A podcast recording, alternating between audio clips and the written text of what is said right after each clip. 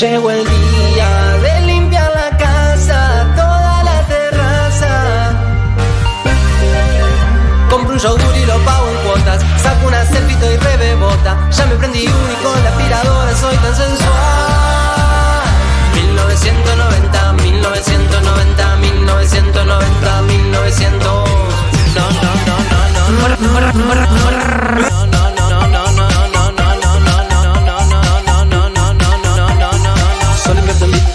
Maldita. Compro un terreno. Arre. ¿Qué país estable? Ay. 1990. Arre. Me suena en línea. Vuelve el tiro bajo. Arre. Día productivo. Arre. 1990. Oh, qué buen tema. Bitcoins. Arre. Me compro un terreno. Arre. ¿Qué país estable? Arre. 1990. Ay, Me sí. en línea. Arre. Vuelve el tiro bajo. Arre. Día productivo.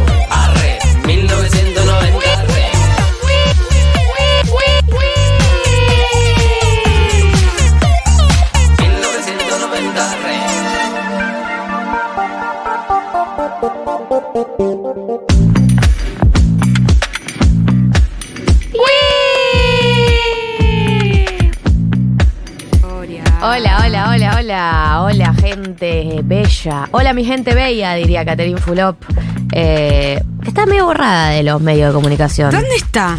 No sé a qué se está dedicando. Está medio borrada, Catherine. Tuvo una época full medios. Sí, posta. Estaba en el programa del Moro en una época. Debe estar ¿No viviendo está más de- ahí? No, Se ¿En la radio? Hola, Igual- Katy. sí.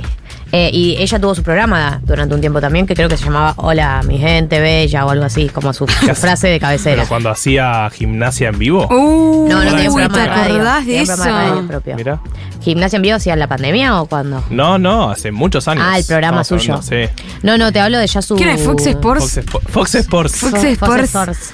Eh, no, ya su devenir de conductora o de persona de radio en general. Persona Mi gente bella creo que se llamaba. Mira, A ver. a ver. Ah, a chequeando, googlear. Mi chequeando. gente bella. Eh, también puede estar viviendo de las regalías de tener una hija. ¿No? Sí. No, ¿vos decís? No, también No, está no en creo. Europa. Sí, mi gente bella. ¿Usufructuando a. Oriana? Sí. Mi gente bella por Vale 97.5 era. ¿Qué negocios tendrá Catherine Fulop para sobrevivir? Oh, No, para mí la hicieron, la hizo toda. Oba. Oh, Hizo ¿de toda, qué labura? Es la ¿De qué pregunta que- es laburan? la pregunta que todos se hacen hace décadas en Argentina. Ustedes ¿De qué recuerdan viven? igual la Catherine de pandemia que tenía encerrada A la pelea doméstica. Ah, ¿en serio? Voy a olvidar esto. Actos. eh, la ¿cómo Tardes, Tardes Bellas, Bellas? se llamaba No, pero en el 2014 tuvo un programa que se llamaba Mi Gente Bella. Ah, bueno, que se quedó sepan. con el Bella. Y bueno, es re de... Es su frase de cabecera. Sí, está esa y maricos son de, de Sí, venezolanos. Totalmente. ¿Puedo hacer algo con vos? Tarde Becha. Bien, Marto. Qué, qué ágil que estás, ¿eh? Sí, Hoy no, la es el- mejor El día. Bueno. cura plus ha servido. La gente tiene que saber que el equipo está diezmado, pues eh, estamos acá físicamente, pero espiritualmente nuestro corazón está en nuestras camas, Sí, por lo no. menos el de Marto y el mío. Becha, no sé El cómo estás. También. Eh, Tengo pocas horas de sueño, pero estoy bien, estoy arriba. Dale, dale, dale. dale, dale. Eh, Hoy te convertís en héroe. Conduzco yo, ¿quieren? sí, dale para adelante. No. La consigna de hoy. no que no traje como... Mujer en cuatro o misionero. Sí. Lucy Style. Eh, no, queremos a, a que hagan ustedes el programa por nosotros. Sí, Ergo, porfis. 11 40 66 000. ¿Qué andan haciendo? ¿En qué están mientras nos escuchan? Esa es la pregunta que nos convoca el día de la fecha como equipo y como programa. Voy a dejar de golpear la mesa porque se escucha. todos Tengo una pregunta. Sí. El día de hoy, Sí. Sí. ¿se lava ropa? Eh, excelente pregunta. Yo, Yo no, podría. por- Porque requiere, por tu un- estado de salud. re- requiere una necesidad física, mental, ¿no? El Yo- lavarropa es como ponerte alarma, lavarla, sacarla. Alarma. de la- Alarma. Alarma. Sacarla de lavarropa. Yo, eh, mi ¿Te edificio tiene un landry. Ah, Entonces, ok, ok, Y es, una, es una guerra constante el lavarropa en mi edificio. O sea, tenés que subir instantáneamente porque si no te sacan la ropa de las No. ropas y no te la ponen en el secarropas, obviamente. porque ¿Y dónde la turbio. ponen? No, en un, como en un cuadradito que hay para dejar ropa ahí en el limbo. En un cesto. En un cesto, claro. Pero es una guerra real, tipo, de alarmas constantemente porque no sabes qué pueden hacer con tu ropa. Desaparecen Eh, cosas. Claro, entiendo que si tenés esa dinámica te tenés que poner una alarma. Claro. Vos tenés lavarropa. No, yo tengo un problema que es que el fin de semana pasado, el domingo, eh, porque ahora cambié mis días. Desde que estoy acá en la radio, mis días de limpieza son los domingos. Y el domingo pasado puse una tanda de ropa muy grande. ¿Vieron cuando revientan el lavarropa Sí. que decís? Y que después te arrepentís porque no se lava tan bien cuando está sobrepasado. Sí, bueno, sí. La cuestión es que eh, el día de limpieza uno fuma un par de secas, me enrosqué limpiando libros. Sí. Limpiando Tres libros. días me olvidé la ropa dentro de la No, amiga, esa ropa hay que prenderla Limpiando a fuego. libros, pará, pará, pará. Limpiando libros, dijiste. Sí, sacando el Las polvillo. De-. Claro, se llenan de- de- estantes. de polvillo. Acá llega droga, ¿no? Lo que te pone Y te productivo. olvida, y se olvida, te- no, pero, No, pero lim- tres días la ropa dentro de la ropa, es es un montón. mucho, es mucho. culo terrible. No, No, no, no, terrible. nivel de, ah, no. No, la Eh, tuve que lavar de o vuelta. por- para empezar a hablar. Tirarla. Sí, sí. Pero aparte, eh, es re feo tener olor a humedad en la ropa. Pero humedad no es nada comparado con el olor que debe haber tenido esa ropa después de tres días. Sí. Eh, No me quiero, no, me- no quiero entrar, me voy a quemar. Acá dicen no se lava hoy, no hay sol. Yo estoy en una situación que es que tengo que lavar las sábanas y me da mucha paja activar todo. Pero- Ah, pero- igual después, viste que es un toque cambiar las sábanas, parece mucho más de lo que Sí, es. es una boludez. Pero es como una decisión, eh, decisión, decisión. ¿Cuántos eh, juegos de sábana Oh. buenos tenés? Eh, tres. Ah, muy bien. Un Sí. sólido 3. Es un montón. Un montón. sólido 3, Sí, me sí. compré uno igual porque tener dos ya era border. Tres, no, no, eh, tengo- tres está bien. Me considero una persona con buenas sábanas. ¿Sí? No, no lindas, no es linda ninguna. ¿Qué Y, y no nunca están linda? combinadas. ¿Cómo nunca combinar? para, para, para, para, No, que Silvia, no están combinadas. ¿Qué agarrás tipo la, la de abajo de una? Sí. No. No, Y arriba de Galia. otra. Y agarro de la almohada. Es arte tres abstracto. distintas Es las re de almohadas. psicópata eso. tres almohadas distintas. Ninguna es particularmente ni linda, ninguna es particularmente combinada. Más son todas eh, de, de muchos hilos. Son todas de buena calidad. Bueno, Son todas de pará. buena calidad. Reina. Tres Es el, mil es el hilos regalo que le- egipto- es el regalo que pido cuando mi viejo, mi vieja se van de viaje, les pido que me traigan un juego de sábanas. Ah. Voy a empezar a incorporarlo. Sí. Ocupa poco espacio. Bueno, es mi papá o mi mamá. Eh, pero no, está bien. O Eh. no, es un gran regalo un juego de igual, Para mí es el regalo definitivo. Yo fui a ver a mi hermano a Estados Unidos una vez y me traje dos juegos de sábanas, que eran los dos que tenía. Sí. Eh, y el nivel de abuela de ir a Estados Unidos para comprar sábanas. Bueno, bueno, amigo. está bien. Eh, son muy caras las cosas acá. Son y las muy sábanas caras son las caras. Las, sábanas. caras buenas, las sábanas buenas son muy caras acá. En- supongo en todos lados, pero bueno, acá es como que lo sentimos mucho. Eh, bueno, Tenés acá- que rever lo del juego igual, porque me preocupa un poco. No está bueno. Después algo muy gracioso que es que cuando me mudé sola, mi padre, que es un adolescente eterno, eh, me regaló un juego de sábanas de autos. Como si tuviera Aparte vos que cinco sos re años. fierrera. Claro, como si fuera fierrera. Re tendría Entonces, juegos de sábanas. eh, tipo Rey León. Uno de mis Sí, juegos. A veces, Pokémon. A veces tengo tipo la funda de la sábana, no sé, blanca, la sábana de, de- de florcitas y las almohadas son de autos. No. De distintos autos. sí. Eh, Full ¿Lo ha presenciado gente en situación de Sí, coger? sí, sí. La... Ya está. bueno, ¿qué puedo hacer? ¿Qué me voy a hacer? La loca, de la combinación. Agarro lo que tengo a mano. Sí, Pero boluda, es. Eh, eh, Es muy básico igual. pero aparte es como que están juntas. O sea, yo no entiendo en qué momento. No es como la media que se te pierde una Y a mí funda de se- almohada. y yo a veces las, las guardo así nomás. Están medio todo. No está ordenado Bueno. el sector sábanas. Porque tengo sábanas, ponele, que no son buenas y no son nuevas, que son las que obviamente me compré ni bien me mudé sola Claro. sin criterio. Mm. Tipo unas baratas, eh, malas, que a los Sí, al nylon. segundo uso tenían pelotitas y tal. Sí. Entonces están como mezcladas las buenas con las malas y agarro ahí tuki y veo. Está bien. Rarísimo, la verdad. Está bien, rarísimo. Eh, Lo acepto porque es la conductora. Sí. y hay- que Tiene que la que sí a todo. Acá dice Valentina en Córdoba se lava ropa porque está espléndido el día, bien por Córdoba. Eh, acá nos dicen me mudo mañana y manda una foto de la situación Uh. premudanza. Bueno, está bastante avanzado, pero a la vez hay mucha cosa suelta. Eso me da un poco de toque. Como que hay cajas, pero mucha cosita chiquita suelta en la foto que veo. Eh, te deseo suerte, pues te mudas mañana. Hicimos un manual de supervivencia sobre mudanzas que está en Spotify si lo quieren escuchar con los tips que 1990 le dio a la comunidad. Totalmente, es verdad. Eh, está bueno que quede para la posteridad. Viste que hay gente que dice, yo si me muero me, queda me quedo tranquilo porque dejo algo para la posteridad. Y nosotros dejamos el manual de supervivencia de las mudanzas. Totalmente, sí. Ya está. Y va a seguir existiendo, o sea, es- va a ser una necesidad para siempre. En un par de décadas somos billete. ¿Nosotros? Sí, ¿no? Monetizando el manual. El billete de 700 mil vamos a estar ahí mudando. Bueno, entonces, nada, ¿en qué andan? Es la pregunta. Eh, ¿Qué están haciendo mientras nos escuchan? Eh, hoy, antes de entrar en el momento audio, les cuento que hay en el programa. Vienen a Baja Crimen. O sea, ya. Hoy ah, la, que- la alegría de tener a la mejor persona viva sentada en esta Sí, mesa. Mal. Hoy vas a tener que aguantarte todos los grititos, todo eso, vas a ser vos, Becha. Ah, tengo que decir. Bien, Ok, ah, ok, ok. Bueno, dale. Viene Dale, dale. Navaja, va a traer el pasado de Phoebe Buffet. Me El encanta. pasado de Phoebe Buffet, personaje de Friends, para la gente que no vio la serie. ¡Dios! Eh, ¿Se acuerdan que la vez pasada eh, trajo la columna del ascenso de Logan Roy, el protagonista, uno de los protagonistas de Succession, en función de los datos que habían en la serie? Y creo que hoy va a ser un poco lo mismo. El pasado de Phoebe Buffet en, eh, basado en los datos que ella va tirando a lo largo de la serie, que son muchos. Ella todo ¿Quién el tiempo hace referencia Phoebe? Claro. a su pasado en la calle, la- robando, medio picante. Eh, bueno, un poco de todo. Eh, tenemos un House of Castas, eh, Becha. Hoy te convertís en heroína, pero a otro nivel.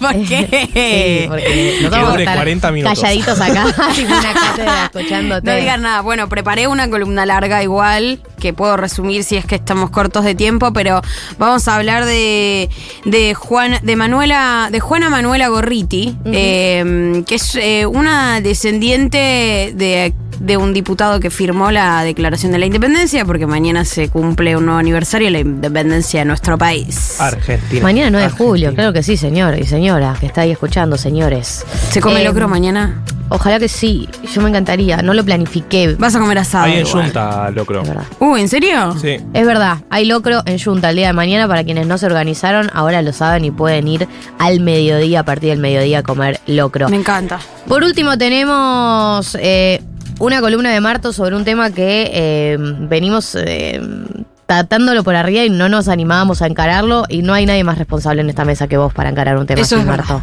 Eso bueno, eh, creo que el año pasado un poco lo habíamos hablado cuando recomendamos una entrevista que hoy voy a pasar una parte y es sobre apuestas deportivas. ¿Qué está pasando? ¿Qué está pasando? Porque no Qué sé si les pasa, ¿no? porque abrís Twitter y l- di el mensaje de apostá acá, el resultado va a ser este. En todos lados. todos lados.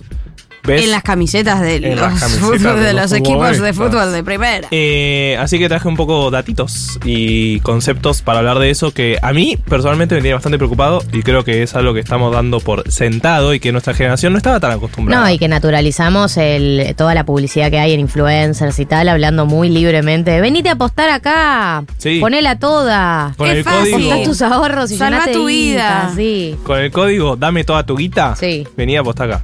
Eh, bueno, genial, me parece clave ese tema, así que estoy muy ansiosa de escuchar todos los datos que trajiste. Pero antes, los quiero escuchar a ustedes, manga de vagos, a ver qué hacen. Hola, 1990. Estoy acostada Bien. porque ayer acompañé a mi mejor amigo a sacarse el pasaporte, se me va a Italia No. y bueno, No. nos escabiamos. Hay que recuperarse emocional y físicamente. Totalmente. Venime un día de reposo. Ah, Un día de reposo para recuperarse de- del el golpe de que el amigo se va y el estado de ebriedad de la noche anterior. sí, yo me quedaría todo el día en la cama, la verdad. Qué linda sensación saber que nos están escuchando. Alguien que nos está escuchando está acostada. Mm. Es una hermosa. muy feliz. Sí, qué lindo. Te mando un beso muy grande. Ojalá disfrutes de la horizontalidad. Hola. Hola Lindes. Ayer y antes de ayer el día estuvo hermoso. Y yo estuve trabajando todo el día, esperando el sábado soleado. Y tocó este día de mierda.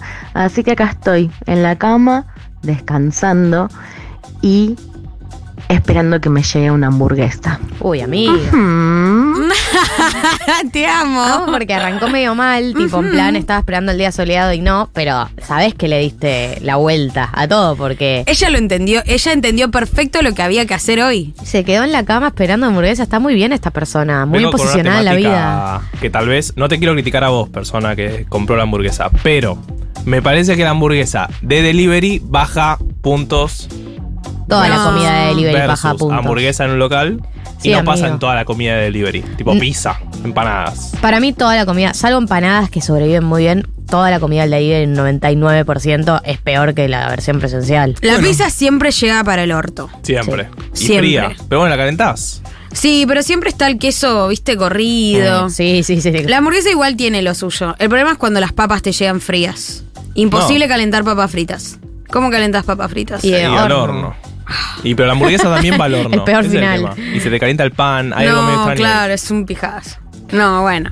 Igual el- ella la el va a pasar antojo- bien. El antojo de hamburguesa Sí, es muy específico. La grasa esa le va a hacer bien, Sí, le va a hacer bien. Va a tener que salir de la cama, eso es un bajón. No, pero una siesta se mete, ¿sabes qué? Es, salís de la cama, te comes la hamburguesa mirando algo y volvés a la cama. A menos que Ay, coma en la cama. vida. Sí, bueno, yo Dios. estoy en contra de comer en la cama. Está así que me permitido, hoy gustaría está que no lo permitido. No, no, nunca, nunca. La cama es. eh, ¿Sagrada? sí, la Mira. cama es Lo literalmente. dice quien tiene sagrada. sábanas de distintos colores. Son cosas Bueno, Dice el. Rayo McQueen. Una cosa, una cosa no combinar y otra cosa faltarle respeto al trono. Eh, la cama es el sumum de la comodidad, el confort y mi refugio máximo en la vida. Jamás lo llenaría de amiguitas. Tenés como técnicas de. No técnicas, pero un criterio muy específico para elegir el colchón. Pon- el. Sí. ¿Cómo? No. O sea, hay algo mi que colchón te se lo robé a define. mi papá. Ah.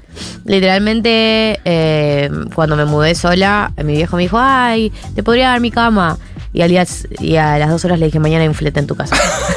Literalmente, se tuvo que comprar una cama nueva. Lo dejaste sin colchón. Bueno, Pará, y. tengo, tengo papá. Meme. Me tengo papá. Escúchame, pero no, no sos como anti-resorte, No. alta densidad, todas esas cosas. No, pero me di cuenta ahora, eh, esta conversación, ya no sé en qué programa la tuve, pero em, que nunca lavé mis almohadas en mi vida. No solo nunca las, lavé No me gusta vida. nada donde está Yo yendo. tampoco la esto. de mis No solo- almohadas igual. No solo Chicos. las lavé en mi, en mi vida. No, no, para, para, para. Traigo almohadas de mi infancia en mi casa. ¡No! Un montón, creo. Nunca lavadas. Jamás. Y me dice, y me preguntaron, ¿y no están amarillas? Y yo le digo, claro, para eso está Obvio. la funda, para no ver el amarillo. No, ¿Se lavan chicos, las es- almohadas? Obvio que sí, boludo. ¿Ustedes se piensan que un pedacito de tela re boludo Sí. va a eh, impedir que en eh, toda esa guata eh, se alojen desde los La llantos baba. por varones que han... eh, yo generado- un delineador y rímel en almohadas. Chicos, hay que lavarlo. No, se lava, no se sabía mete... que existía ese concepto. Bueno, se Marco, mete mi la... mundo. No, Yay. no, no, no. Es un asco, es un asco. Se meten en lavarropas y se seca. Pero no se puede meter todo en lavarropas. Una almohada Cuidado. Sí. límites. Y sí. Una no, almohada, un un almohadón límite te sí, pido. las boludo. zapatillas se rompen. Eso lo aprendí Bueno, también. pero zapatillas no estamos hablando de Se lo aprendí zapatillas. por las malas. No, igual hay gente que mete las, las zapatillas en el lavarropa. Yo las meto con, con más ropa. Como con para mucha más ropa. un para mushi que mushi. no rompa el tambor, digamos. Claro. Ah, bien, bien, bien. Eh. O sea, las lavo un poco antes. O sea, las lavo antes, una ¿Por qué mojadita. ¿Por qué lavamos las zapatillas igual, no? O sea, hay ¿Cómo para que que Sí, un olor a pata? Chicos, Nunca lavé una Una cosa zapatilla te en mi que o sea, ¿qué lavas? Te perdono las almohadas, pero las zapatillas, Igual boluda. yo no las lavo en lavarropas, pero le tiro ¿Cómo una las limpiadita lavas? por afuera. O sea, Ah, güey, pará, las. Adentro no las lavan. Al lavo a veces la. ¿Cómo Yo se llama? La que plantilla. yo No. no, puedo creer, chicos, estoy haciendo un programa con gente muy sucia. ¿Te puedo decir algo? Estoy Esto va a sonar indignada. más rancio aún. Sálvenme, comunidad, por favor, sáquenme de acá. Ay, Eh, con razón el olor a culo que queda en el Claro. estudio después. Somos nosotros los que lo traemos. Nuestras almohadas. Ay, boludo, ¿será una rancia? No me di cuenta todo este tiempo. La gente piensa eso de mí. ¿No les pasa a veces que Te está- piensan... ¿La gente pensará que tengo mal aliento? Mirá si soy la- Oh. esa gente que tiene mal aliento y la gente lo comenta. Yo he hecho y todo yo en la nunca vida lo para sé. no ser esa persona. Soy esa o persona. sea, era adicto al Soy esa tic-tac. persona. No, no tenés mal aliento. y triste No, no tenés aliento. No es algo que se comenta Vox Populi. No, Igual no, me lo no al aire. deberíamos. Pero no, definitivamente no lo sos, sobre todo porque sos la conductora de este programa. No Eh, tenés mal aliento. Gracias. Alguna vez puede pasar, pero digo. Eh, no, es un Vox No, Populi. para mí como de, de los No, olores más horribles que uno puede percibir de la otra persona es el olor a chivo. Tener, o sea, el olor a chivo es terrible. Y el olor a, a la ropa, húmeda. con humedad, Ropa boludo, húmeda es común. terrible. Hermano, esa ropa tiene humedad. No la uses. Pero no entiendo si sos vos o tu no, ropa, boludo, porque hay gente que tiene todo el tiempo olor a humedad. Hay gente que no sabe lavar la ropa por ahí. Toda su ropa tiene humedad. Pero ¿por Claro. qué Bueno. pasa eso? Y porque Tal vez para mí por. Tal vez ¿Eh? es por el placar, ahora que lo pienso. Como Que el está- pla- el- la- el placar tiene humedad. Claro. Hay algo ahí. ¿o no? No puede ser que toda tu ropa tenga humedad. ¿No sabes lavar la ropa? No, claro. La casa, claro, la casa. No, Ay, chicos, me da mucha vergüenza ser tan rancia y estar enterándome ahora. La cantidad de baba acumulada en esas almohadas. Galia, cambié la conversación, te estás perjudicando. Las zapatillas es un montón. ¿Les puedo decir algo en mi defensa? Yo soy una persona muy seca, soy un desierto. Uf. No, no. ¿para qué me traen? Si ya saben Esta cómo. soy yo defendiéndome. o sea, La soy- defensa de burlando. O sea, no. mm, Soy una, tengo la piel muy seca, estoy seca todo el tiempo. Y eh, muy europea. por eso no te tomo agua. tomo casi líquidos en general. Entonces, no, no soy una persona que chiva ni nada de esas cosas. Obvio, voy a hacer deporte, chivo. Pero la vida cotidiana no es un tema en mi vida eh, tener archivo. Ja- jamás lo fue. Ahora tengo una pregunta. Posta te digo, pero porque soy un desierto. No se le dice concha seca. Sí. ¿Vos te bañás Sí. antes de irte a dormir o cuando te levantás? Depende del día. Bueno, Y entonces sí hay algo de suciedad en la cama, porque claramente llevas con No, vos. obvio que hay suciedad en la cama. Y bueno, hay que lavar la almohada. Ah, ah, bueno, sí, hay que lavar todo, las sábanas. Pero lavo la funda de la almohada, que un poco es lavar la almohada. Igual yo Es te la banco. Vos haces lo mismo, Obvio. no te hagas el sota ahora. Voy a Para asumir mí una tenés- militancia con esto porque me parece gravísimo. Sí. Ah, anda máquina. Para mí vos tenés un condicionante importante que yo no tengo. Mirá lo que te Yo voy a estoy tirar. soltera. Quería decirlo. No, ¿viste? máquina, no, No, nadie porque te- viste que siento cuando, que estás en pareja tenés más exigencias en ese sentido. No, no, no. Claro, iba a hay eso. otra persona que- Eh, iba a tus animales. Vos convivís con animales que tienen olor, boluda. Sí. Y hay un tema que la gente que convive con animales no se da cuenta muchas veces de que esos animales tienen olor. Pero obvio que los animales, obvio que lo Ah, sabemos, qué bronca que me da cuando pero- tienen un perro con olor a perro terrible Pero, y como la a ver, va- pero Hay, hay un grupo, hay un grupo de Pero amigos pará, en el que cancelamos una casa para ir. No. Porque es tipo, hermano, este perro tiene mucho olor, no vamos a venir más acá. O sea, Pero escuchá, obvio que los que tenemos animales sabemos que tienen olor, pero elegimos esa vida. La bien, vida del pe- con La el vida de la animal y el felicidad olor. y con olor, ambas obvio. cosas. Por supuesto. acá todos. Acá todos. Dale, listo, va. Eh, acá, bueno, mucha gente insultándome. Básicamente. Galia, que hija de mil, me puso uno. Ella se queja de la gente con ropa de calle que se mete en la cama y no lava las zapatillas. Son cosas distintas. la gente Para mí que hay un mete con la ropa, Ropa, de la calle, a la cama, son unos hijos de puta. Sí, El otro día psicópatas. Psicópatas eh, se criaron mal en, una sociedad rara. Eh, El, el criterio es raro, pero entiendo, sí. El otro día una amiga eh, fuimos a ranchar a casa y estaba recansada y se tiró en la cama. Y digo, Ah, tipo, sí. tirate, no pasa nada. La hija de puta se metió adentro. No. de- o sea, abrió la sábana. ¿Ubicás? Es lo peor que me pueden hacer en mi vida. O Es sea- como ver desangrarse un ciervo frente a mis ojos. No, cuando entré a la habitación dije, hija de remil puta, casi le tiro un balde de agua fría porque no podía creerlo. Que un, un amigo tuyo, eh, ni siquiera vos. O sea, que llegues, le das sí, sí, tírate, vuelvas y tu amigo con un jean está metido adentro de tu cama. No, no, Me no, sangran no. los ojos. No, no, no, no, no, no, la pasé cada re mal, la pasé re mal. tiene sus parámetros, porque yo en esas cosas soy así, pero ya te- otras se ve que sentarse no. en la sábana, hay gente que viste lo hace, está medio desarmada la cama. Yo se no me sienta en la puedo, sábana, sí, no. pone, pone el cubrecama. Pero ya meterse adentro con el jean. Bueno, yo por eso tengo una muda de ropa cuando llego a casa que me pongo, tipo jogging y buzo Obvio. y listo. Es el, el- Con eso eh, el uniforme transito la casa. Dentro de casa. El uniforme. Eh, acá, oyente de madre adolescente, dicen, no soy yo, estoy leyendo a alguien, que una vez por mes recibe camiseta de básquet de todo el equipo para lavar. Uh. Tips para la ropa con olor a humedad. Punto número uno, la- lavado con vinagre. Punto número dos, lavado con jabón líquido y después enjuague normal en el lavarropas. ¿Doble lavado, dijo? No sé. Medio raro.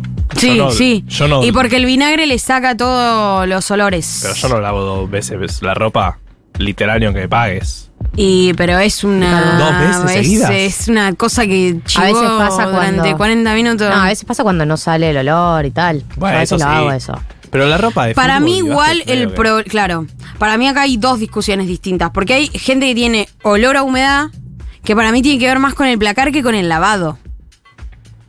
Sí, sí, Sí. estoy de acuerdo. O sea, el lavarropa Bueno, no pero puede lavado fallar también. en su función. No, pero por Sí, ahí pero si lo cuelga dejás tres mucho el días- sacarlo. No, claro. obvio, pero bueno, ahí, ahí ya me doy cuenta, tiene olor a humedad. Pero la gente Está. no se da cuenta mucho de sus propios or- olores. Ustedes, Es un sa- temita. ustedes tienen olor propio, ¿saben?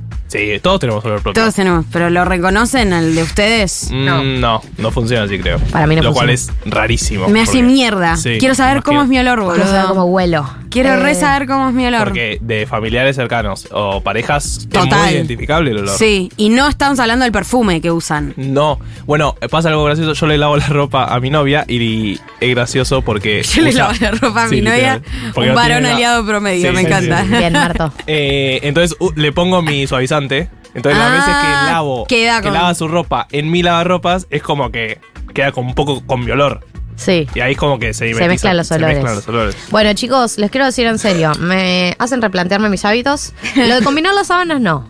Pero lo de lavar las almohadas voy a proceder. Acá hay gente que tiene opiniones divididas sobre el tema de almohadas porque dicen que hay algunas que hay que secarlas de una manera especial y otras que hay que sacarle lo de adentro para Claro, ¿cómo las secas? Y si tenés un tender, la dejas sobre el tender. sobre el tender, no Pieza. colgada.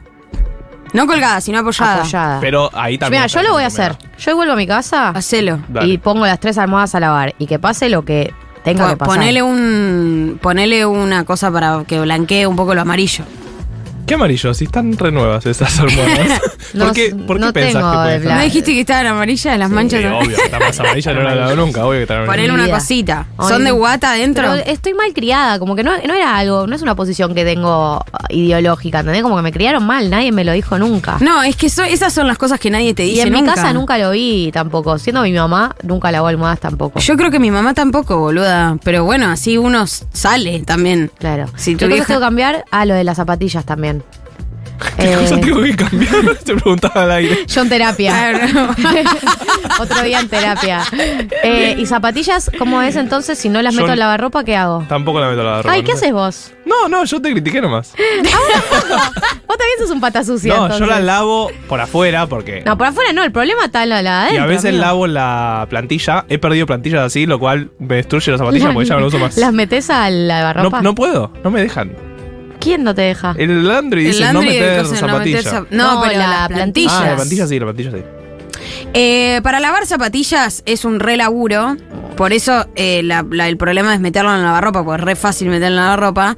Eh, pero hay cepillos A para ver. zapatillas que Uh, son larguitos, que son Galia como. se acaba de sacar la zapatilla, va a olerla en vivo. Dios, eh, lo está haciendo, chicos. Sí. Lo está haciendo, la está Tiene oliendo. una pata, pero no me parece una situación que haya escalado. Igual nueva. El tema, esa. la pregunta es que.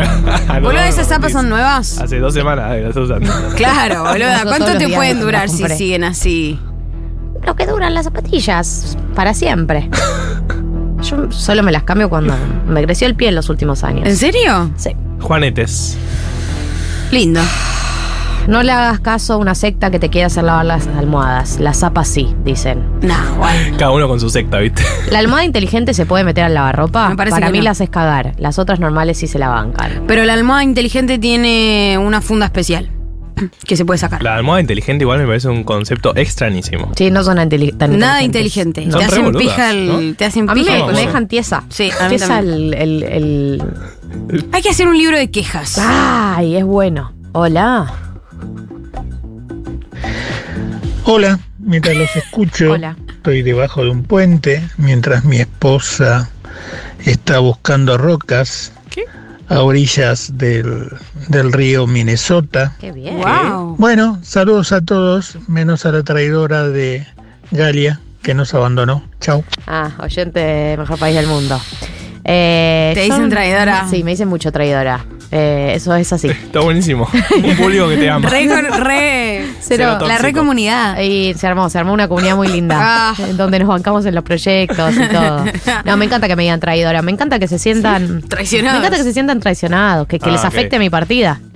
Eso significa estar afectados por la partida. Así que me pone muy contenta eso. Peor sería que no me digan nada.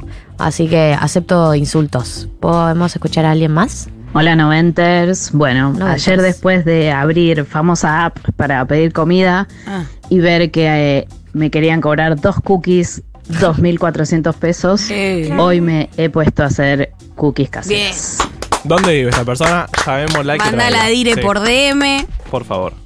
Che, Eh, bien. Mira esto. Mira. Hija madre depresiva que no limpia.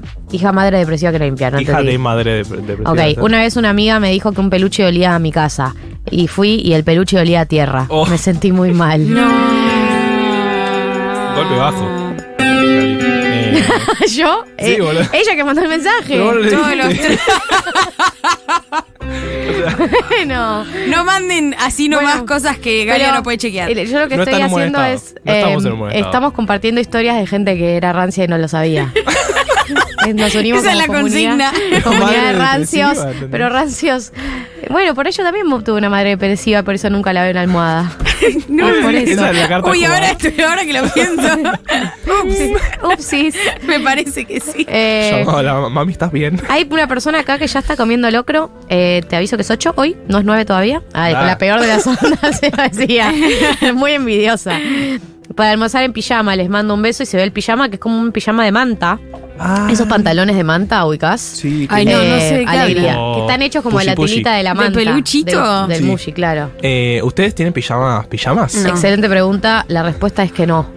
Yo no, y me, Me da un poco de arrepiento. gracia los adultos que tienen No, pijamas. igual a mí me gustaría tener un pijama. ¿Sí? Sí. Pero Sí. Un tipo de, pijama me. No, no, pero un, uno combinado. Una, una combineta. Una remera y pantalón. ¿Qué, Flor? Una, Una bata, bata colchada. colchada. Sí, eso tengo. Tengo una bata. Ten- ah, yo bata no tengo. tengo me encantaría usar de- una bata. Una bata de mantita tengo. Bueno, Sí, Es épica. voy a comprar una. Pero este invierno la usé porque básicamente no tuvimos No hace invierno frío. todavía. Está no existe como tal. Bueno, una persona más escuchamos, sí, vamos a laburar. Galia, te amo. Las zapatillas las metes adentro de una funda de almohada eh, vieja o media chota y ahí las metes adentro de la lavarropa así salen joya. Bueno, eh, ¿Por qué? yo No con uno. hoy confiaré en la audiencia y voy a hacer Sí. exactamente eso. Bueno, hoy no porque dicen que está muy nublado, pero eh, voy a hacerlo. Lo voy a empezar con unas zapatillas malardas. Le tengo que sacar los cordones, ¿no? Para hacerlo. Obvio. Y, la las plantilla plantillas. también. Y van todo adentro igual. de Todo dentro de la funda Sí. de la almohada. Sí.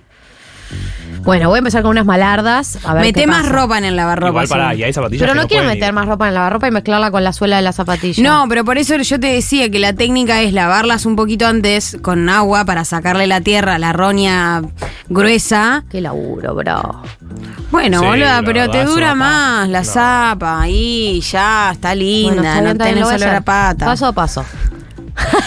Y te lo decía eso para, Y para frenar. pará, hay zapatillas que no pueden ir. Gabardina, todo eso. O Ah, estas todo lo que sea acá, gamuza, no. Estas no van. ¿Estas no van? No, Ah, no. bueno, No. bien, una menos. Ahí limpia. Eh, solo la planchilla, O sea, ponele. la planchilla. planchilla. Solo la Solo plantilla. la plantilla, sí. Eso Claro. sí. Sí. Hoy, chicos, no, no, no sé ser adulta bien. No estoy siendo Nadie tan buena sabe, adulta. todos Igual, te mienten. ¿cómo Ustedes también aprendiste deben vos tener a- falencias. ¿Cómo aprendiste vos a lavar la almohada si tu familia no lo hacía? Boludo, hay una cosa que te pones en la cabeza todos los días de tu vida, para siempre, y tiene una mancha amarilla. Lo de la mancha te lo reconozco 100%. Y boludo, pero, eso no puede estar cambiado- he para que cambiado no veas la almohadas. mancha. No puede estar bien eso, no puede ser legal vivir así, boludo. Uno se aviva Pero- y dice, Sí, che, ponele, esto se podría limpiar los, o los no. ácaros, que es el, el miedo del que todo el mundo habla. Sí. Nunca vi un ácaro, ¿se ven? No, son muy chiquitos. ¿No Muy viste las chiquititos. publicidades de, de- de- de cosas de limpieza? Yo siento que re es como que la ácaros lupa y- hace. ni, ni estoy al tanto.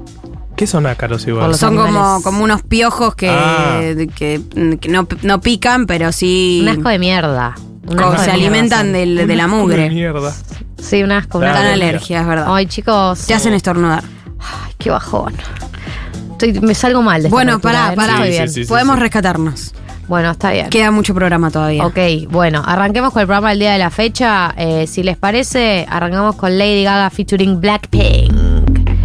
Esto es eh, Sour Candy. Tiene En minutos, House of Castas. 13 minutos faltan para que sean las 15 eh, y eso significa que tenemos que adentrarnos en el programa del día de hoy. Becha, Me tiré un gallito tuya, antes, eh, antes de entrar al aire. Bueno, es mejor antes de entrar al aclarar aire. la garganta un poco. Bueno, eh, como saben, mañana es 9 de julio, un nuevo aniversario de la Declaración de la Independencia. eh.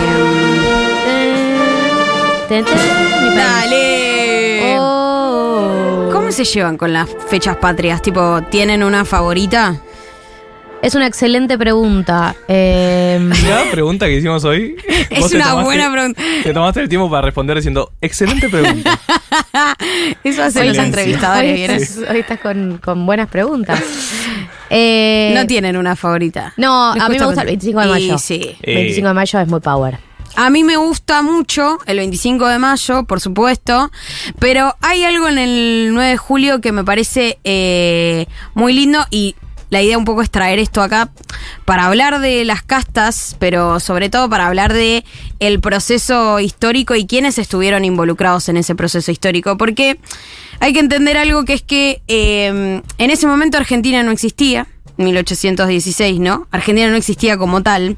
Y si bien la Revolución de Mayo había ocurrido seis años antes, en ese momento eh, lo que estaba a punto de pasar en Tucumán, que recordemos, en ese momento era el centro geográfico del Virreinato del Río de la Plata. Recordemos todo, recordemos todo porque no hay nada, no des por sentado que yo recuerdo nada.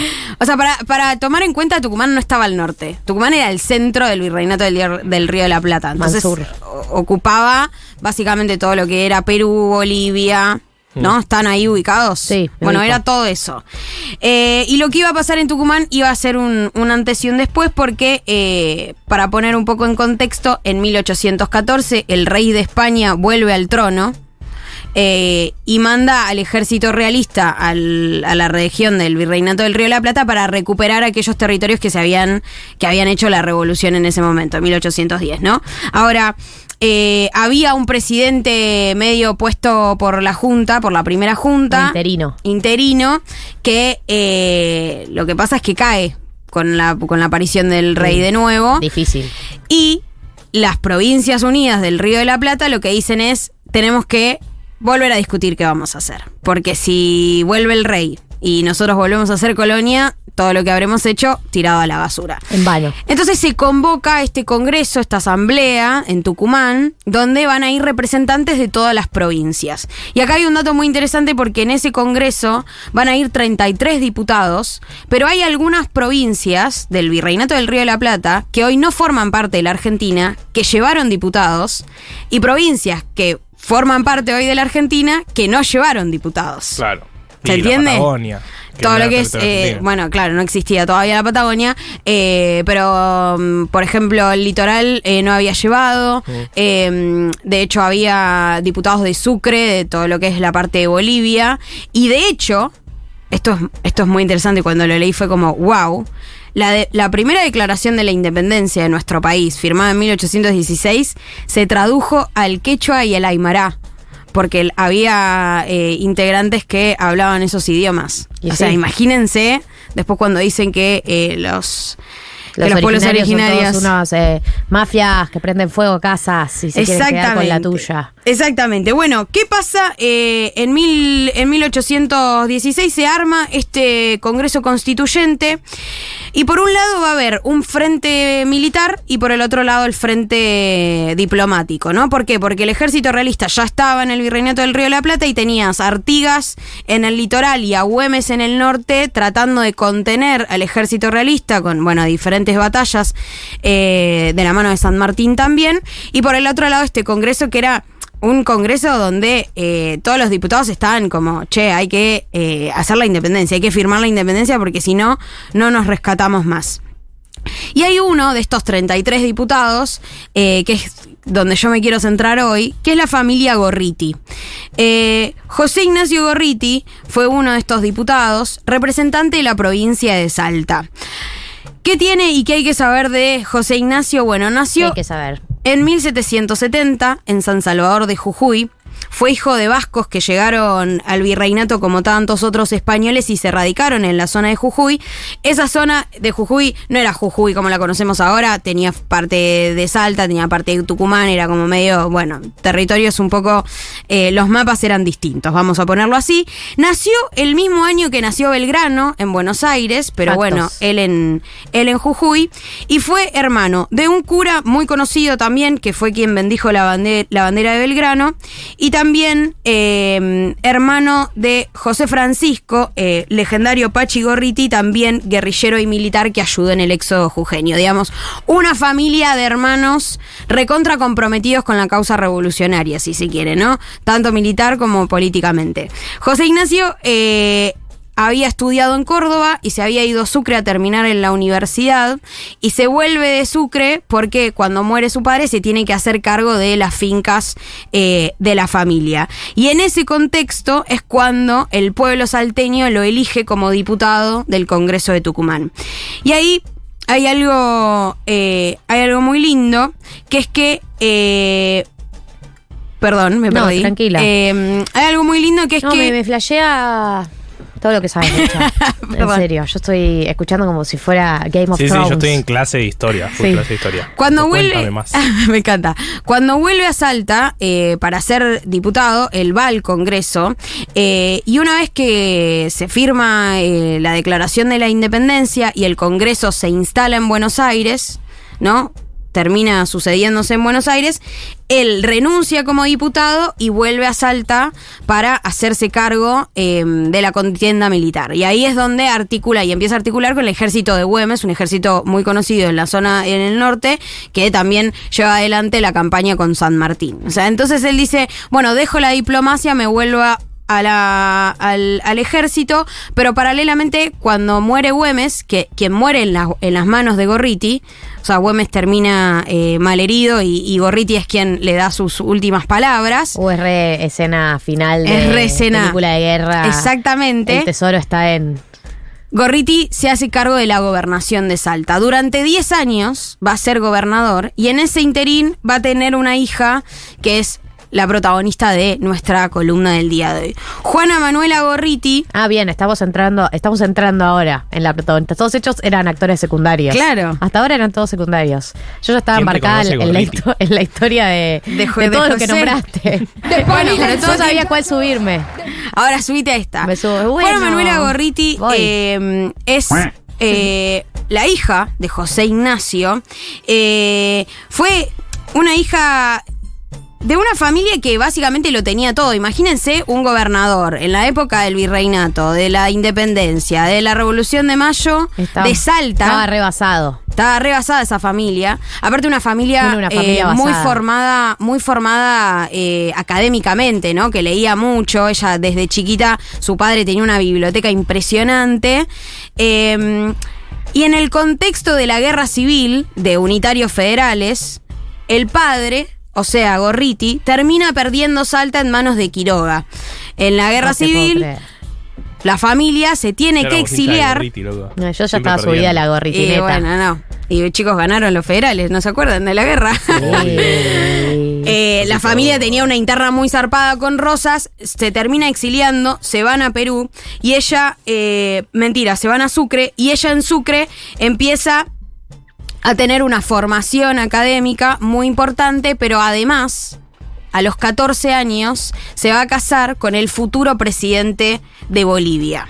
Ah, bueno. Y ahí arranca la historia más trágica de Juana Manuela, porque básicamente el marido era un pelotudo, hay que decirlo así. Clásico. Eh, el marido se llamaba Belzú, eh, era un, un boliviano que tenía muchas ganas de participar de la historia revolucionaria de Perú, de Bolivia, y el problema es que siempre estaba metido en contiendas militares que salían mal.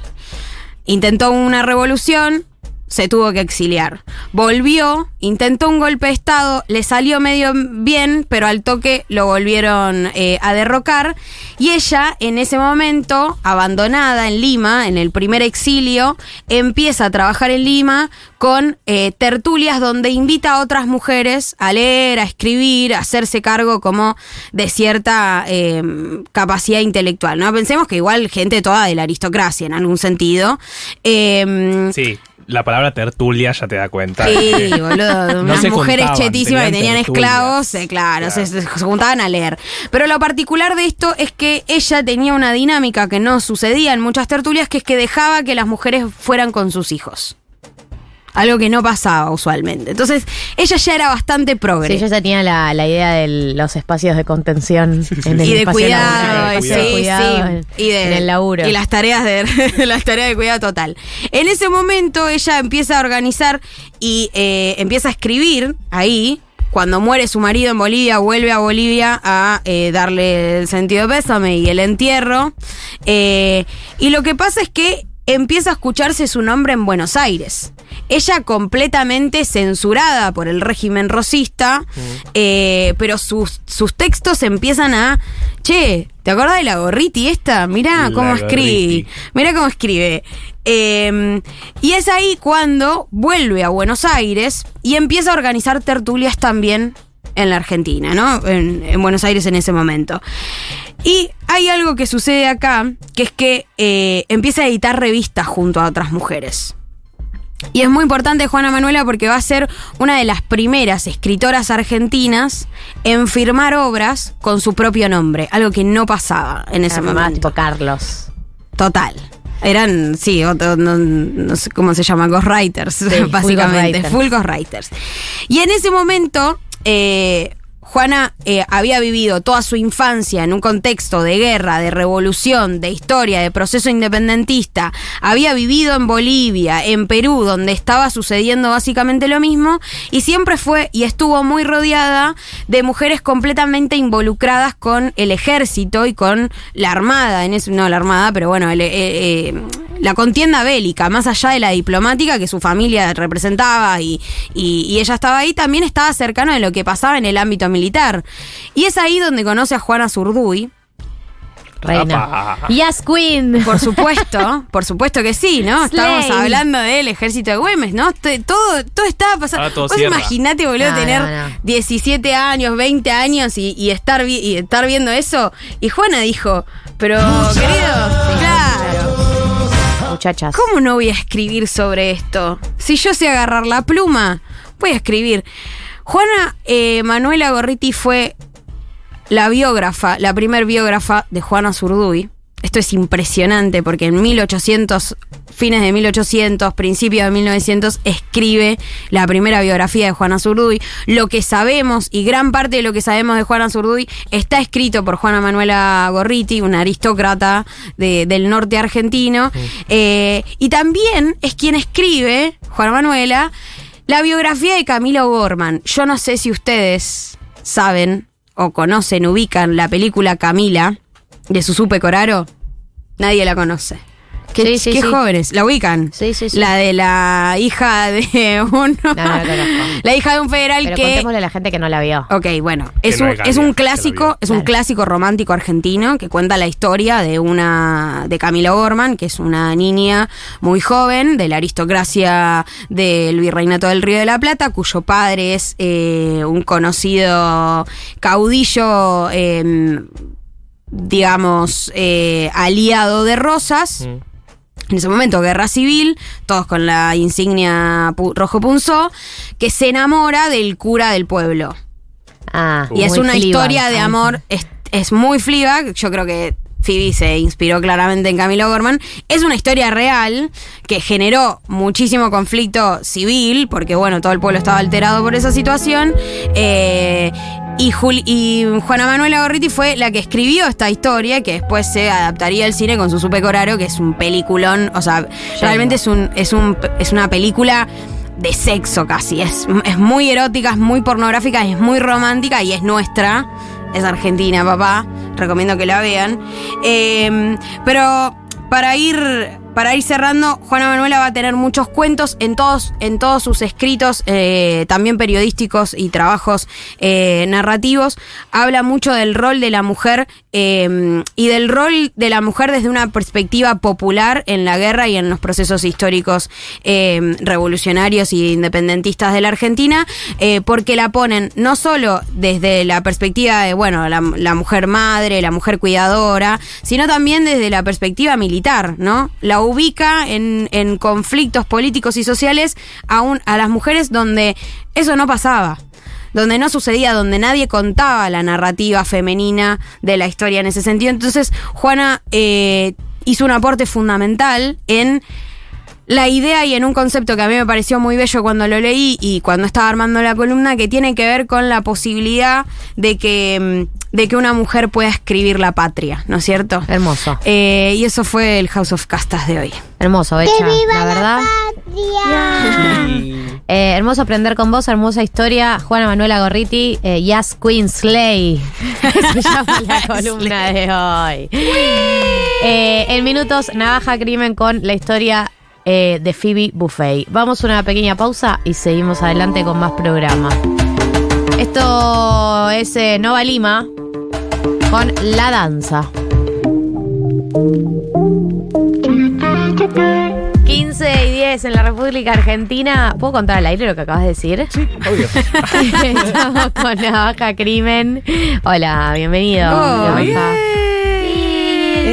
Em, eh, ¿Estabas diciendo que fuiste DJ entre los 21 y los 23? Sí, ¿Esto es más o menos pasaba un poco de música. Amo. Nada muy, muy, muy grande, nada muy público. Pasaba Dirty House. ¿En serio?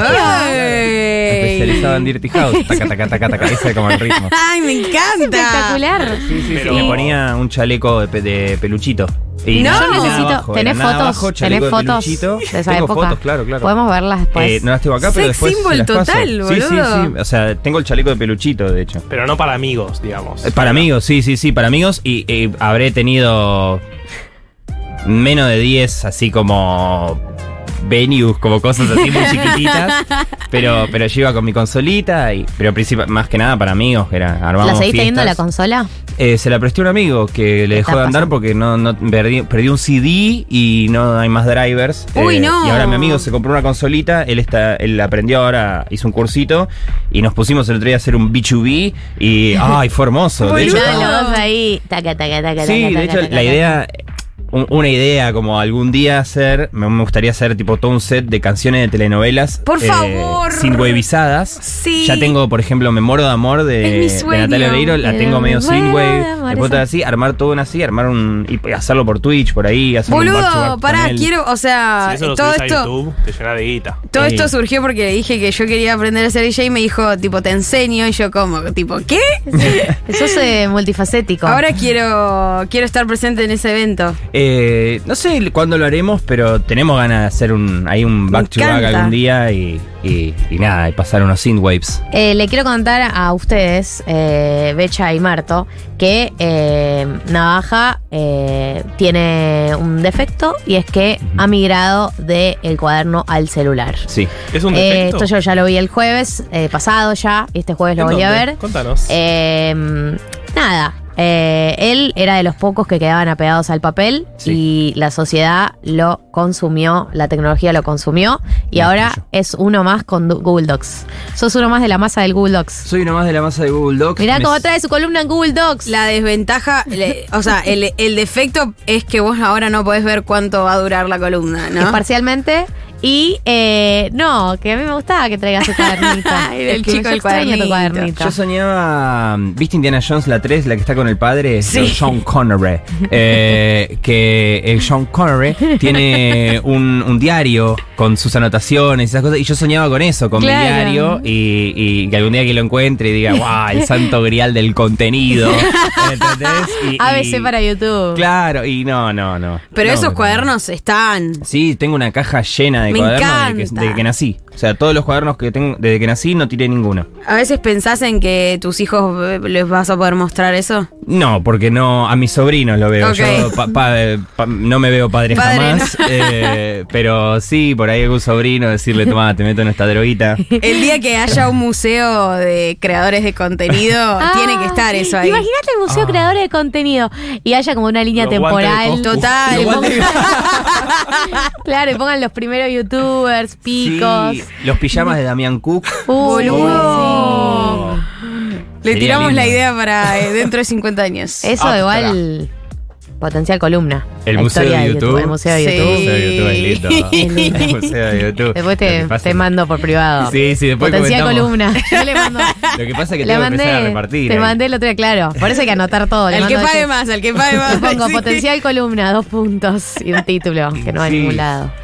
Eh, bueno, hoy trajiste una columna, a pesar de que es en Google Docs, vamos a adentrarnos, y es el pasado de Phoebe Buffet. Sí, el oscuro pasado de Phoebe Buffet. eh, lo primero que quiero decir al respecto, eh, en el primer episodio de Friends, primer, primer episodio de Friends, cuando a Rachel le insisten con que corte las tarjetas de crédito de, de su padre, Mm. eh, la única que frena un toque y, y- y- y dice, eh, loco, paren, es Phoebe, que dice, y voy a leer casi textual, eu, loco, paren, es difícil estar solo por primera vez. La primera vez que vine a la ciudad tenía 14 años, dice. Mi mamá se acababa de S-Word y mi padrastro estaba preso de nuevo. Y yo vine a la ciudad y no conocía a nadie. Así que terminé viviendo con un albino, pero después él también se esguardió. Y ahí conocí la aromaterapia. Así arranca Phoebe en el primer episodio de Friends. Ay, Eh, dicho esto, la columna anterior traje el pasado de Logan Roy. épica columna. Eh, un eh, nada, ya dijimos, Succession se encuentra en presente y no hay flashbacks. eh, conocemos el pasado de Logan Roy a través de diálogos. No voy a traer siempre el pasado de, pero de repente me encontré con eso todavía en la cabeza en situación de hamburguesa con queso, papitas, gaseosa, cola y Friends, que es una situación en la cual el cielo, tal sí, vez. eh, total, total. es, es exactamente eso. Y mm, me dije, che, ¿hay algo entre Phoebe y Logan Roy? Esto de un pasado que se cuenta a través de diálogos. Sí. Y ahí se me prendió esa llamita inapagable llamada curiosidad. Ah. Eh, y a ver, a mí me encanta Friends, es una de mis comfort shows. Eh, comfort shows son esas, esos eh, shows, programas que ves para sentirte bien. En mi caso es The Office, eh, Friends, Scrubs. Eh, ahora, entonces me, me pregunté a mí mismo, ¿cuánto, ¿cuánto sé de Phoebe antes de los Friends? ¿Cuánto saben de Phoebe antes de los Oh. Friends? No. Yo siento que Vida es, complicada. Full My Sí. Eyes, mejor escena de la historia.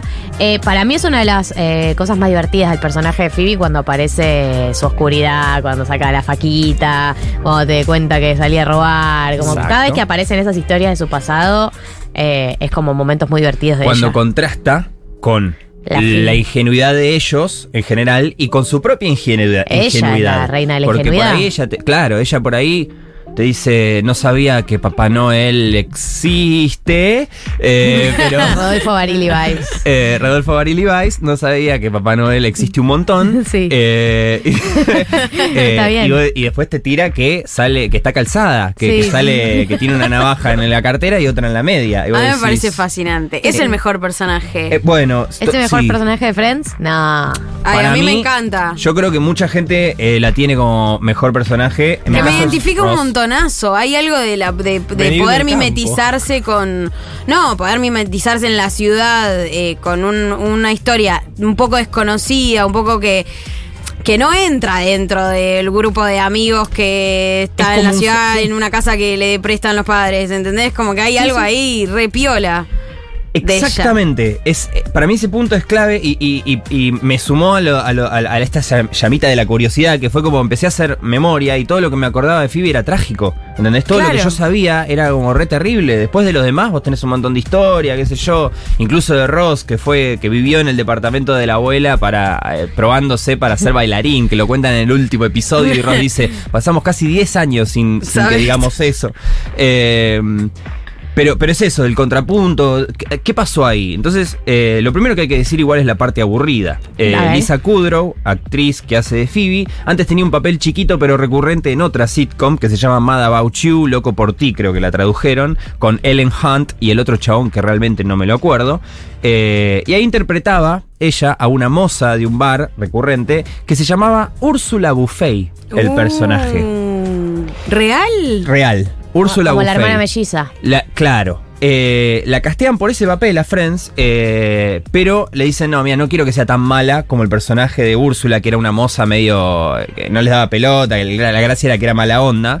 Eh, entonces interpreta a Phoebe Buffet, que después se revela es la gemela de Úrsula, es decir, el- el- a- hay un universo compartido entre las sitcoms. De hecho, hay un crossover, en un momento en el que entra Ellen Hunt a Central Perk, a la cafetería, y se cruza a Phoebe y le dice, hey, hola, eh, queremos, ya sabes lo que queremos. Y Phoebe le dice, qué bueno. ¿Entendés? Como, No te conozco. no te conozco. Eh, hacen como un chiste porque creían que era la, la camarera ahí también. Le dice, ah, también estás acá. Y cuando Phoebe le dice, qué bueno, le chupa huevo, se va y dice, no, definitivamente esta es Úrsula, como diciendo, no nos da pelota. es un chiste para la gente que, que vio o ve Mad About You.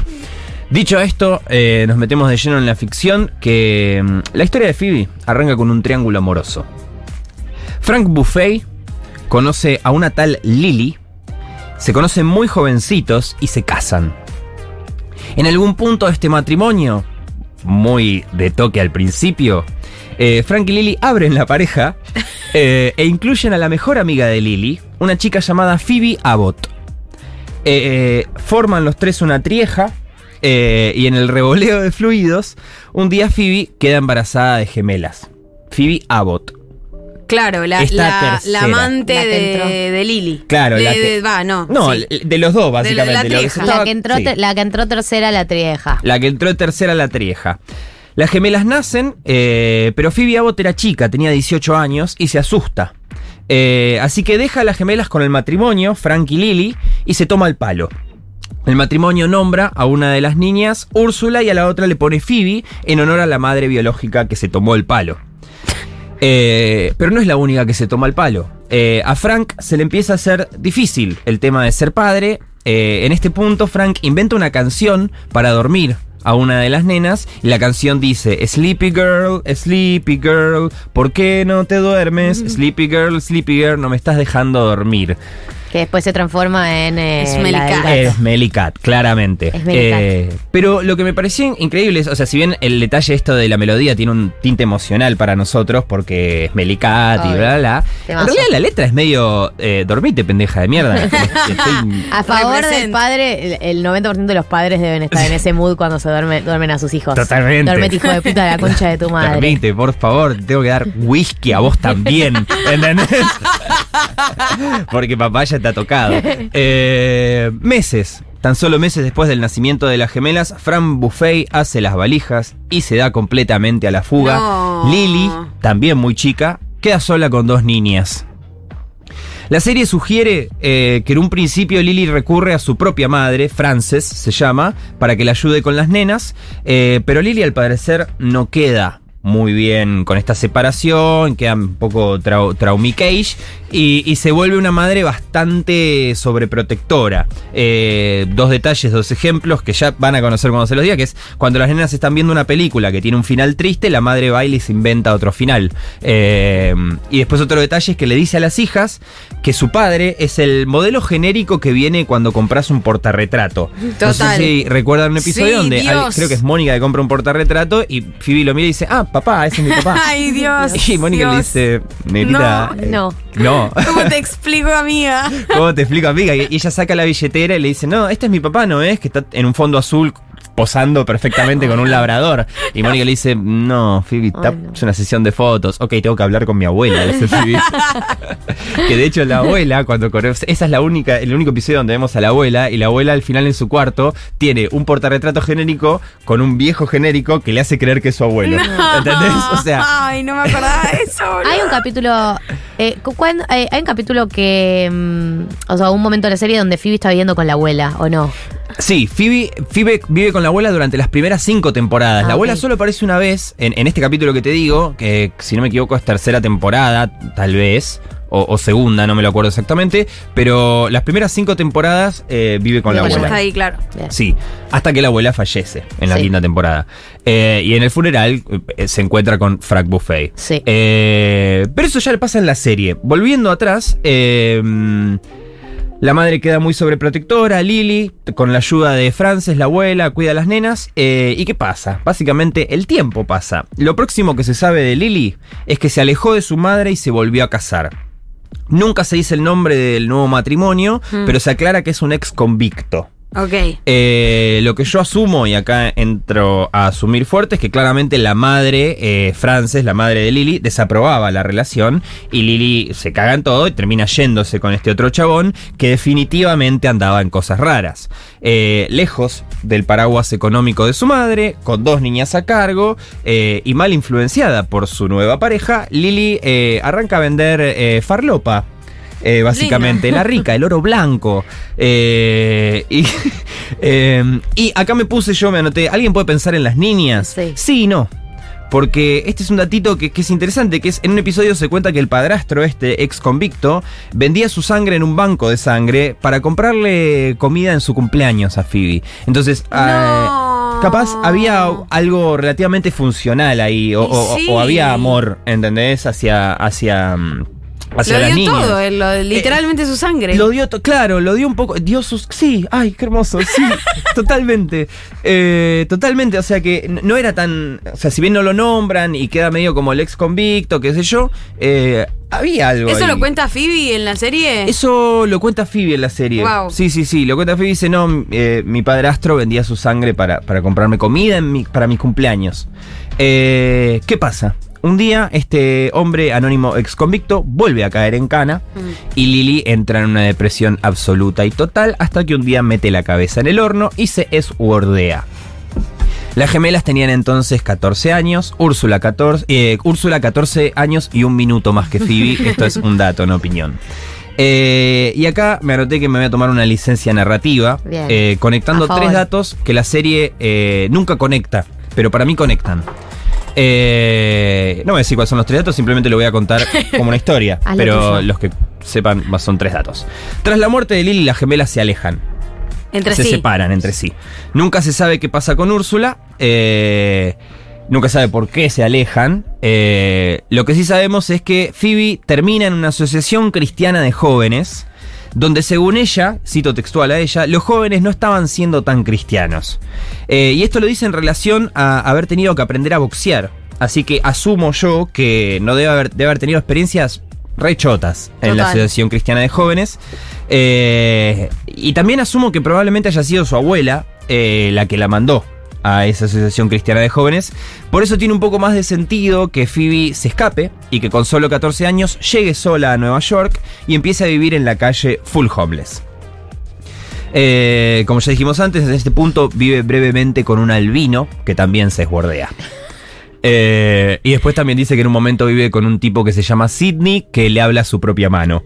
Eh, este es un detalle que cuenta Lily así. Nunca se, Eh, nunca se entiende bien si estas personas tenían un vínculo sexoafectivo con Phoebe o. Jamás. podría ser libre interpretación de Siento la que libre Phoebe igual interpretación. eh, es esa gente que nunca sabes si está teniendo un vínculo sexoafectivo con. O sea, sí, obvio, tiene parejas a lo largo, pero que es esa gente que habita los grises, como que conoce a alguien y em- puede empezar a convivir y puede eso terminar en una pareja o nunca terminar en una pareja o ser amigos o ser padre e hija, como. Totalmente. Podría ser cualquier tipo de vínculo. De hecho, Phoebe es, el que, es la que tiene por ahí la sexualidad más, no te digo escondida, pero la, la que menos es, es, es, es abierta, digamos, la que menos tiene... Después entra Mike, bueno, todo el tema de David, el, el- el- el Sí. científico, todo eso está. Pero por ejemplo, Phoebe, me acuerdo cuando está el, eh, el capítulo de Winona Ryder, que se quiere besar con Rachel, al final Phoebe se besa con Rachel y le dice, tuve mejores.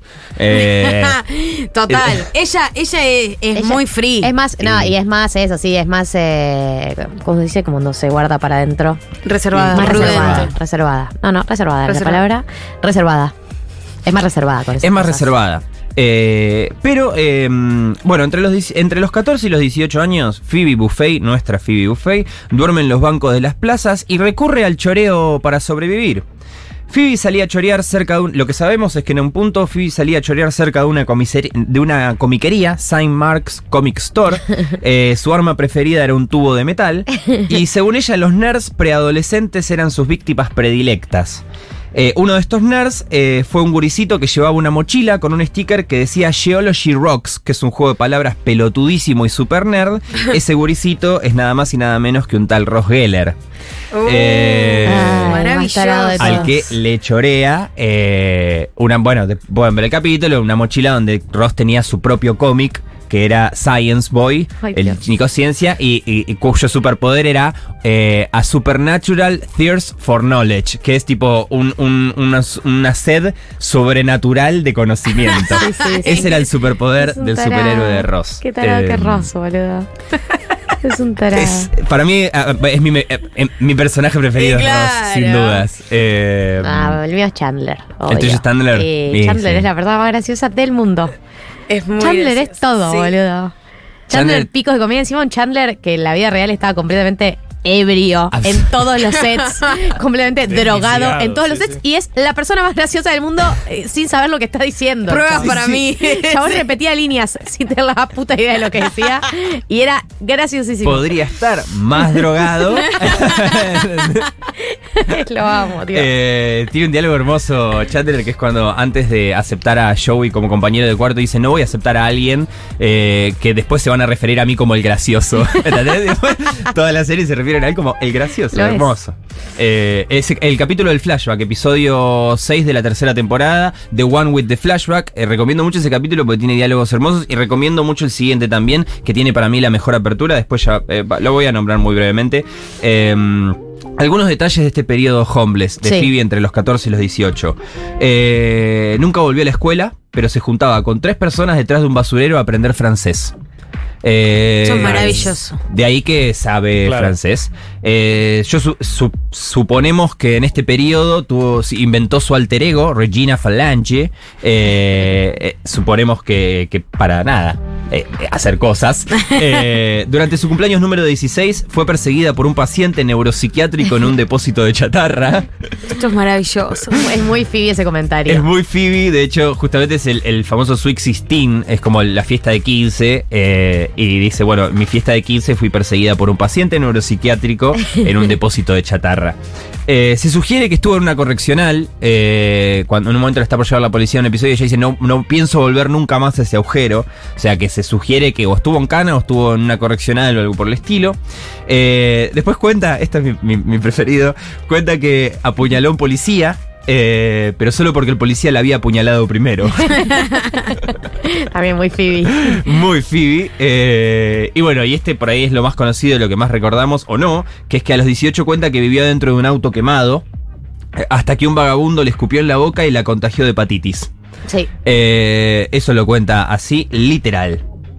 Sí, Eh, sí, sí. Pues dice, sí, es justo había mandado un mensaje a un oyente que dice cuando un proxeneta le escupió en la boca. Exacto, Terrible. exacto.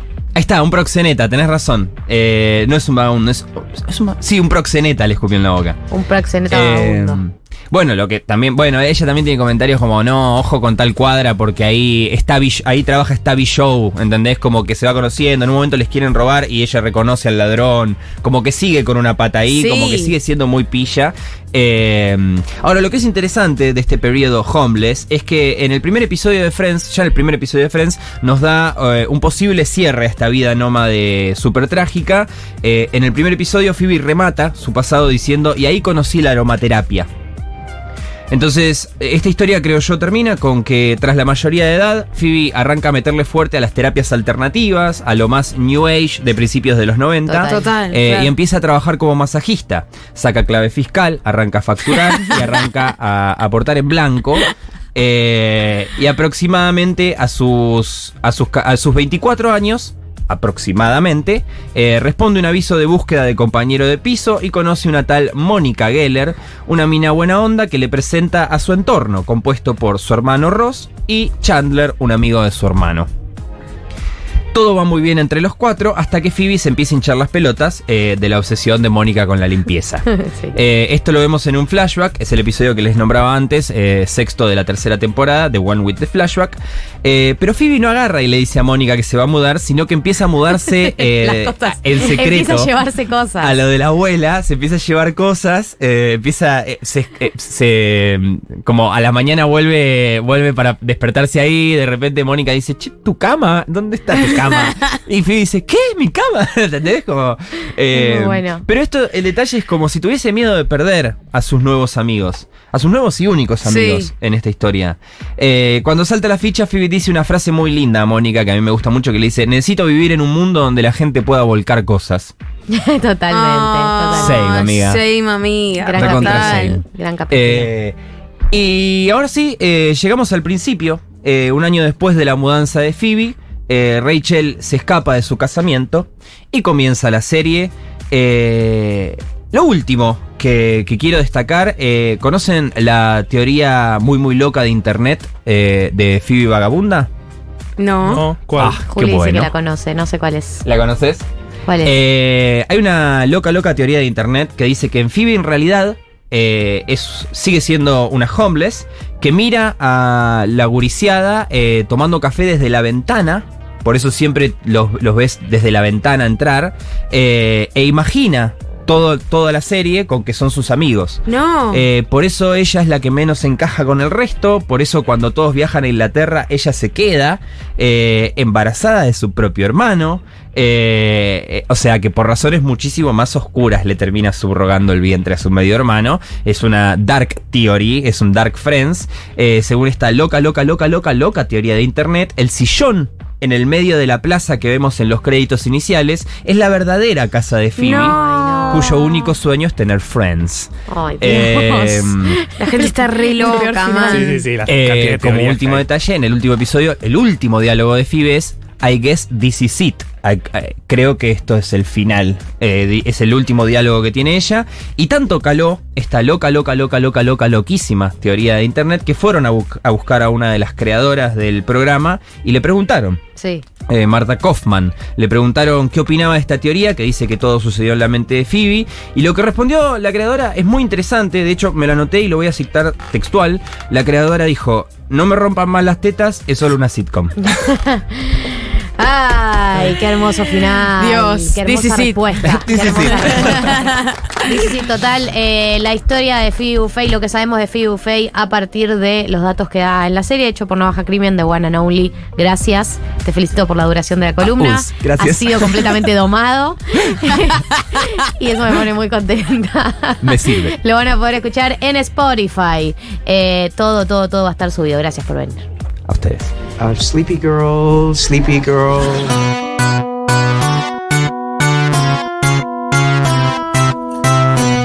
15 minutos de programa. Marto, tenés 15 minutos para desentrañar qué verga están pasando con las apuestas online. ¿Por qué todos los influencers ahora eh, promocionan eso de manera completamente irresponsable? ¿Quién está detrás del negocio? ¿Y cómo hacemos para solucionarlo? Bueno, buenísimo. Tranqui. No sé, si querés Tranqui ser 120. candidato a presidente también está la, la vacante disponible. es chiste, pero no es chiste. Chistent. Eh, Chistent. Bueno, Chistent. ¿La hacía tres veces ahí? Estoy re en esa. Estoy en la de, Chau. este, ustedes se van a reír de mi chiste. Si no es la primera, es la segunda, será la tercera. efectivamente nos reímos. No. No, no sucedió. Eh, Fracasada. Gracias, Flor. bueno, si les digo que tienen en común Boca, River, Racing, Newells, Rosario Central, Vélez, Estudiante de La Plata y Lanús, Yo sé, ¿qué? Codere. Ah, no.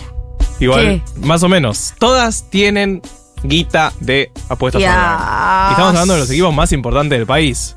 River, para empezar. También Boca. también El otro segundo, el claro. segundo. Eh, y todos esos equipos. Eh, y no solo los equipos, también la AFA tiene patrocinio específico de apuestas online. La Liga Profesional tiene Bueno. un, otro propio. Faltamos nosotros. La ¿no? Copa Argentina, la primera nacional, o sea, la segunda categoría del fútbol argentino, las Leonas, los Leones, No. tenis, Tan- bueno, todos. Entonces no puede estar tan mal. Todo- no, o sea, si, Si lo hacen pone todos. plata en todos Si lados. Chiqui Tapia acepta. Bueno, y no es casualidad que estén en todos lados, eh, porque el año pasado fue el rubro de marketing, digamos, de publicidad que más creció, casi 300% de crecimiento. Tremendo. Tuvo la plata que ponen estas agencias de juego eh, de azar online en publicidad eh, en multiplataforma, que se le dice, o sea, donde sea. O sea, puede ser camiseta de fútbol, pero puede ser eh, también redes, puede ser TV, cualquier cosa. Y si ustedes ven un partido de fútbol, es muy claro porque está todo el tiempo el tema de las apuestas online. Pasa en fútbol, y hablamos más de fútbol porque es el deporte más común o más visto de todos, pero como les decía, también pasa en hockey, también pasa en tenis y en otros muchos deportes. Traemos un poco el tema porque un poco me fascina hace varios meses. Eh, un poco también porque hace un par de semanas Inglaterra ya sacó una resolución diciendo que iba a limitar a partir de un par de temporadas que los equipos no pudieran tener como main sponsors a casas de apuestas online. Básicamente hay 8 de los 20 clubes de la Premier League, que es la liga de Inglaterra, que tienen eh, justamente patrocinio de estos sitios de apuestas y le dijeron, che, mirá, en tres años esto se corta, no pueden más. Y es una Apro- decisión de... Aprovechen ahora. Sí, y es una decisión de la liga. Ya había pasado antes, Italia fue el primero en regularlo en 2019, pero en ese momento fue el Estado. Al igual que en España, Bélgica, Países Bajos, Suiza. ¿Con que- qué argumento? ¿Con qué argumento? Bueno, me leí la ley de España. No. Y la ley- Marto. La ley de chicos, ¿cómo España... estudian ustedes para Lo este odio. programa? La ley de España particularmente pone mucho foco en los jóvenes, Uf. en los menores de edad. ¿Y qué pasa? Claro, si tenés 10 años y todas las camisetas de la Liga de España tienen una casa de apuestas distintas, hay bastante fácil que vos puedas entrar a ese sitio de apuesta y apostar por más de que tengas menos de 18 años que la edad legal, eh, por lo menos acá en Argentina, para apostar. Para quemártela toda. Sí, y encima lo que pasa es que está bastante eh, pensada la publicidad para llegar a ese público. O sea, no solo hombres jóvenes, sino también menores de 18, lo cual es una locura. Dios. Y que cada vez se veía más en estos países menores de 18 adictos al juego. Dios. Ahora, eh, ¿no hay ningún límite para hacerte un usuario en estas plataformas? Bueno, se supone que sí. También lo que pasa es que terminan fomentando mucho las apuestas y hay muchas casas de apuestas ilegales Claro. ¿no? que no cumplen con estos límites. Pero también es muy fácil pedirle el Sí, documento a otra persona que sea mayor de edad y Sí. jugar con ese documento. También lo que hicieron en muchos países, de estos que nombré, como España, Bélgica y demás, fue limitar la publicidad. No solo en las camisetas de fútbol, sino, por ejemplo, en horarios. Solo pueden pasar en publicidad, por ejemplo, en España, a la madrugada, las publicidades de casa de apuesta en medios, o sea, en radios y en otros medios. Porque Sí. hay algo también, o sea, que pensaba el otro día, que es que toda- todas estas plataformas que están en el celular, ¿no? Como que te permiten estar apostando, quizás probablemente cuando estés laburando, algo que quizás eh, en, en la- en el modo analógico de la vida real, vos tenías que ir a, no sé, al hipódromo, ubicás como... Estabas todo el día en la maquinita o, o- o lo que fuese y ahora es como, che, ¿no? Lo puedo hacer en cualquier momento, con full privacidad, Sí, sí. nadie se entera, na- nadie ve qué tan riesgoso es, o digo, si me la estoy delirando toda o no. Totalmente. Como Y una uno privacidad. también pierde cierta noción de cuánto te estás quemando cuando usás la tarjeta por internet. Total. digamos. Sí, definitivamente uno de los grandes problemas que tiene este, este tema es la ludopatía. Eh, hay encuestas que dicen que casi un tercio de los jóvenes en Argentina ya están apostando. Es un montón. Es un montón. Y que 7 de cada 100 eh, son ludópatas o tienen problemas o consumos problemáticos de las apuestas. Eh, ¿Siete así- de cada 100? Es un montón. eh, no se sabe bien las, encuestas, viste que hay encuestas, para todos. Eh, pero definitivamente es una problemática que está subiendo y ese es un poco el tema. Es más que nada en Que- varones jóvenes. el target es en varones, jóvenes, y en, en parte lo que vos decías, Becha, es lo donde más está creciendo, porque siempre hubo un target que antes era más mayores de 40, por así decirlo, que era más Señores. el casino, señores. Claro, si uno va al casino de Mar del Plata, ve que en la maquinita está lleno de personas grandes. Sí, personas Ahora, grandes, Lo loco es que ahora está empezando a ser un- una problemática de pibe de nuestra edad. Dios. Pibe de 20 años. Y la promesa también, porque además eh, esto, esto que también sucede, que es un montón de influencers con muchísimo alcance, eh, promocionando códigos eh, especiales de que vos entrás con mucha más suerte, ¿no? Viste como que invertí poco y, y triplica tus ganancias. E incluso eh, también hay toda una lógica, por ejemplo, en Estados Unidos se ve muchísimo de streamers que, los mismas, las mismas marcas de, de apuestas invierten o sponsorean streamers que se dedican horas y horas a jugar eh, streameando y mostrando resultados que están alterados por la misma plataforma para que eh, convoquen a más gente a que se sume a la plataforma de apuestas. Sí, obvio. Aparte es todo un sistema en el cual todos los que estuvieron ahí te dicen que está pesado para que, que pierdas por el simple hecho de que cuando estás ahí no lo puedes controlar. Ya no pasa por eso. Por, por La banca siempre de- gana, Sí, pero no pasa ni siquiera por ganar, sino por... eh, por arriesgarse y por apostar más de lo que tenés y por el por lo que te lleva a eso. Eh, el año pasado, una de las cosas que habíamos hablado en este video programa era un ciclo de entrevistas que tiene Gastón Pauls, que se llama Ser el Libres. Hmm. Eh, y ahí hay una muy buena entrevista que le hace a Cayetano, donde Cayetano Wow. cuenta su historia de cómo se hizo adicto al juego. Pueden ir a verla, es muy larga. Pero armó un recorte porque dice justamente esto que vos decías, eh, Becha, de tener el casino siempre, siempre, siempre en tu celular. A ver. De golpe a mí, a mí me perjudicó mucho también saber que uno tiene un casino en, en el, en el, En el lugar- teléfono. Ah, claro, ni En, hablar. en- en la computadora, en tu casa. Sí. Yo tengo un casino para los que somos adictos al 24 juego, yo tengo horas un casino, sí, yo puedo estar en calzones en el sillón apostando, no sé, 5 mil dólares. Sí. Entonces no necesitas moverte de ahí. Y eso se había apoderado de mí en el sentido de que yo no hacía los fines de semana, este, me- era, era mi plan. Era mi plan. Ni salir con amigos, ni salir con chicas, ni juntarme con mi familia. Había dejado de jugar al fútbol. En un tramo dejé de ir a la cancha a ver Atlanta, que es mi pasión. Eh, empezás a mentir. Bueno, de vuelta, ahí le escuchaban a Cayetano contando su historia en la entrevista larguísima, pueden ir a verla y está muy buena. Pero claramente no es el caso de Cayetano el único, hay un montón de pibes que están saliendo ahora en redes y en distintos medios a contar su historia y cosas de las que cuenta también es, por ejemplo, estas páginas vos podés, así como en el casino, en la vida real, en la vida virtual también puedes excluirte, pero hay quejas de que funciona muy mal esa exclusión, ¿no? Y que a los días ya te están mandando mails de vuelta Para que te vuelvas para que a vuelvas sumar. a entrar, para que te vuelvas a sumar. Y me pongo en la cabeza, yo, como una persona que no soy adicto al juego, veo eso constantemente en redes, en lo que consumo, en partido de fútbol, lo que sea. Pongo la cabeza de un pibe Que está, que está intentando. pasando por eso, y está intentando salir de esa situación, no se puede evitar con la cantidad de publicidad que hay del tema. Es imposible pensar en que, que, que salgas de ahí porque todo el tiempo el sistema de Twitter, de medios y de, del deporte te está llevando a que apuestes. Eh, el vacío legal con respecto a la regulación o que cuánto pueden eh, publicitar esto tiene que ver con que es online y que por ahí es un rubro que está menos explorado que las apuestas tradicionales o el casino. Porque el casino, por ejemplo, tradicional, eh, sí hay regulaciones con respecto a cómo se puede publicitar, qué se puede decir. La parte en la que pagan impuestos. Sí, además. bueno, cambió hace un par de años. En, en parte este boom se está viviendo ahora y no se vio años anteriores porque cambió hace un par de años la legislación y se permitió que vengan, eh, se, se abran empresas locales porque lo que decían era que se jugaba mucho online de forma online, pero se jugaba en países afuera y tributaban afuera. Entonces lo que dijo, dijeron muchas provincias, porque encima no, no está federalizado el tema del- Claro, del, juego, claro. dijeron muchas provincias, bueno, aprovechemos y permitamos el juego online en nuestra, con, con sede en nuestra Con la provincia. nuestra contribuyente. Entonces, claro, pasamos a cobrar parte de esas ganancias. Pero bueno, lo que permitió justamente es que sea legal la explosión de la publicidad de estas casas de apuesta y que no tiene un límite hoy en día.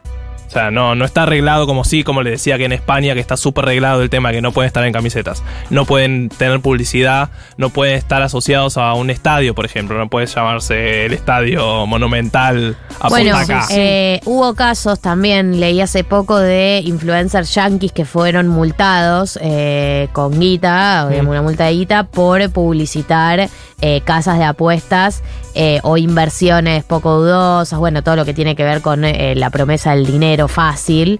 Eh, existen multas ya en Estados Unidos, por lo menos, para algunos de estos influencers, pero fueron causas particulares, tipo, Claro. le hice una denuncia a tal influencer y por ahí el fallo sí dijo, che, no da que vos como influencer, que más que nada los influencers que hablan de, no sé, economía sin ser economistas y etcétera. Ah, total. eh, no da que hables de un tema del que no sabes o de inversiones sin, sin estudiar el tema.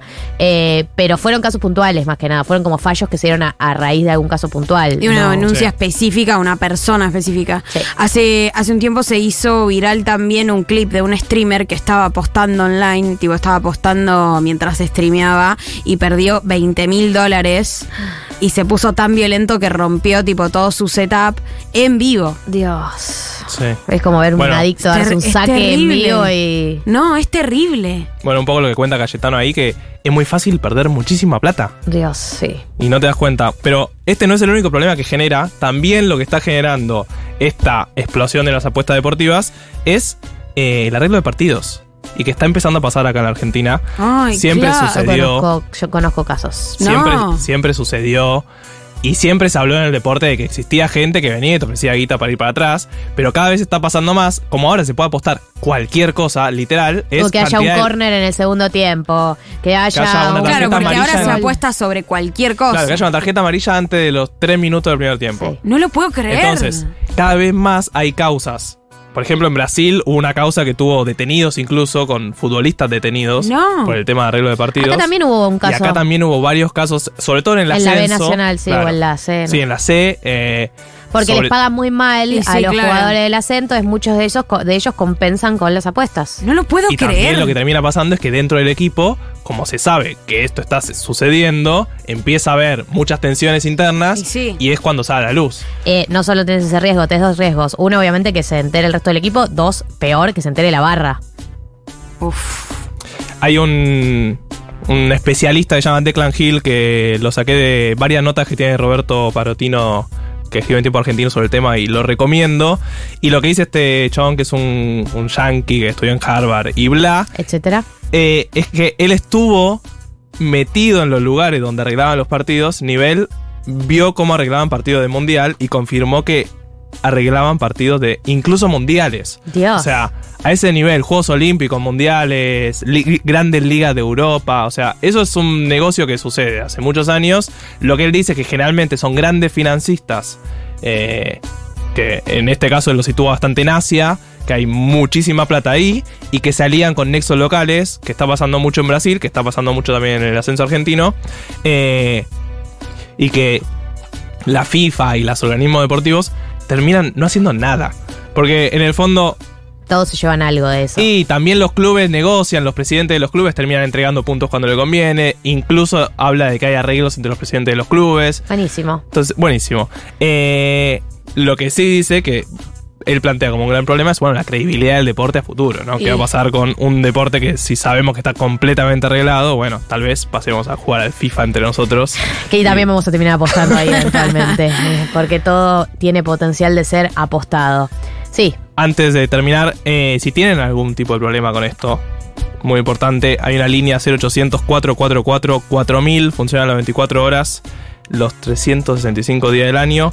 Eh, pero bueno, nos parecía importante hablar del tema que sea. Marto, muchas gracias. La No, verdad, nada. sos un capo eh, y ojalá todos los programas tuvieran un columnista como vos. Nosotros, siendo las 16 en la República Argentina, nos tenemos que retirar, pero antes quiero agradecerle a Ripcas Delis, la sandwichería de Villa Crespo que nos mandó la comida hoy. Sí, estaba increíble. Eh, había todo tipo de sándwiches increíbles y enormes, con el de pastrón y huevo, el de gírgolas para vegetarianos, eh, la cantidad de bollos, quipes, knilles, todo tipo de comida judía riquísima. Eh, los podés seguir en Ribcas Deli, arroba Deli. Recordemos que Ribcas es con B corta y con K. O sea, R-I-B corta, K-A-S Deli, todo junto. Y si no, los vas a buscar a Tames 747, el Mercat de Villa Crespo, eh, si querés ir presencialmente a comer su comida. Recuerden también que mañana hay locro en eh, Junta, así que pueden ir a partir de las 12 del mediodía. Hay opción vegetariana. Y tenemos el 29 de julio la canción Sin Fin en Mar del Plata eh, en The Roxy. Así que si quieren ir a verlo, pueden seguir a la cuenta de arroba la canción Sin Fin y, eh, y o comprar las entradas en PlateaNet. Hay descuento para socios de la comunidad Futurock, por supuesto, como siempre. Bueno, Ahora sí, ya estamos con toda la información y todo lo que hay que saber. Flor Fresa en los controles, Juli Piasek en todo lo que tiene que ver con todo lo que no hacemos nosotros y todo lo que escuchan al aire.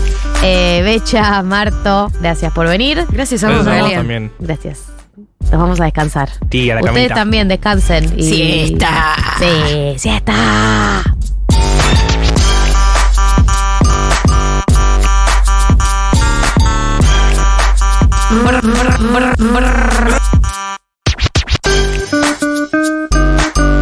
Bueno, les quiero mucho y aguante la mayonesa.